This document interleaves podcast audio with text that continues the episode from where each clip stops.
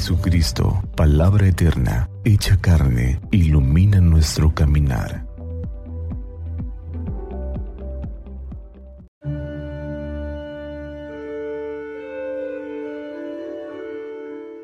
Diecisiete de diciembre, sábado del tiempo del Adviento.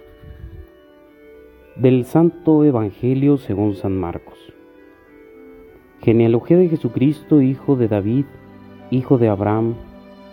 Abraham engendró a Isaac, Isaac a Jacob, Jacob a Judá y a sus hermanos. Judá engendró a Tamar, a Fares y a Sara. Fares a Edrom, Edrom a Aram, Aram a Aminabab, Aminabab a Nazón. Nazón a Salomón, Salomón engendró de Rahab a Boz, Boz engendró de Ruth a Obed, Obed a José y José al rey David. David engendró de la mujer de Urías a Salomón, Salomón a Roboam, Roboam a Abia, Abia a Asaf, Asaf a Josafat, Josafat a Joram, Joram a Osías, Osías a Jotam, Jotam a Acaz, Acaz a Ezequías, Ezequías a Manasés, Manasés a Amón, Amón a Josías, Josías engendró a Jeconías, y a sus hermanos durante el destierro en Babilonia.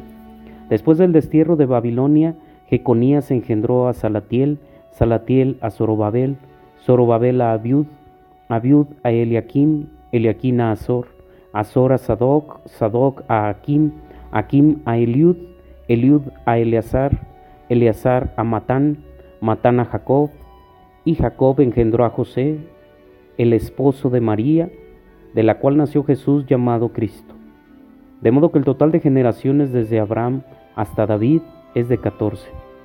Desde David hasta la deportación a Babilonia es de 14. Y de la deportación de Babilonia hasta Cristo es de 14. Palabra del Señor. Gloria a ti, Señor Jesús. Hoy Mateo nos presenta la genealogía de Jesús. Y cuando uno habla de genealogía, habla de toda una historia de antepasados nuestros que forjan nuestras raíces, que forjan nuestra historia, que forjan nuestra identidad. Igual pasa con Jesús. Jesús es heredero de una historia a través de María y de José, historias donde podemos encontrar la lucha del ser humano en medio de las fragilidades, de los pecados, pero una lucha constante por querer buscar a Dios, por querer encontrar la salvación. Vemos casos muy particulares donde queda patente la fragilidad en la historia del ser humano.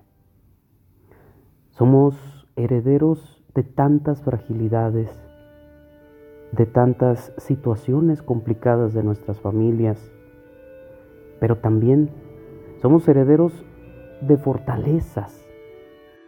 Conocer la historia de nuestras familias, de nuestros antepasados, nos ayuda a conocer verdaderamente quiénes somos.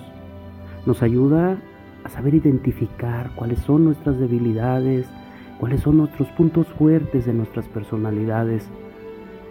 Pero hay que recordar algo. La historia no determina lo que podemos ser. Está en tus manos el qué quieres hacer con tu vida. Esa historia de fragilidad en la genealogía de Jesús no determinó las acciones de Jesús, que más allá de la historia de pecado, de la historia de debilidad, encontró la fortaleza en la gracia de Dios. No solo era hijo de la historia, hijo de la genealogía que hasta ese momento lo habían hecho partícipe en este mundo de la carne. También era heredero del Señor y de su gracia. Somos hijos de Dios también nosotros, herederos de su gracia y de su fortaleza. Ojalá que hoy valoremos más que nunca nuestras familias, nuestras raíces, nuestros antepasados, conociendo sus debilidades y sus fortalezas, pidiendo a Dios que en medio de esas debilidades que tal vez nosotros también somos portadores, podamos encontrarnos con la fortaleza de su gracia. Hoy, en este tiempo del Adviento, donde se acerca cada vez más la Navidad, podemos crear una nueva historia de salvación, historia de gracia. Hoy, prepárate, dispón tu corazón, dispón tu alma y tus pensamientos para que puedas actuar, no determinado por tus debilidades, sino confiando en la esperanza y en la fortaleza de Dios. Que Santa María nuestra Madre nos cubra con su manto y que iluminados por la palabra del Señor tengamos un día lleno de bendiciones.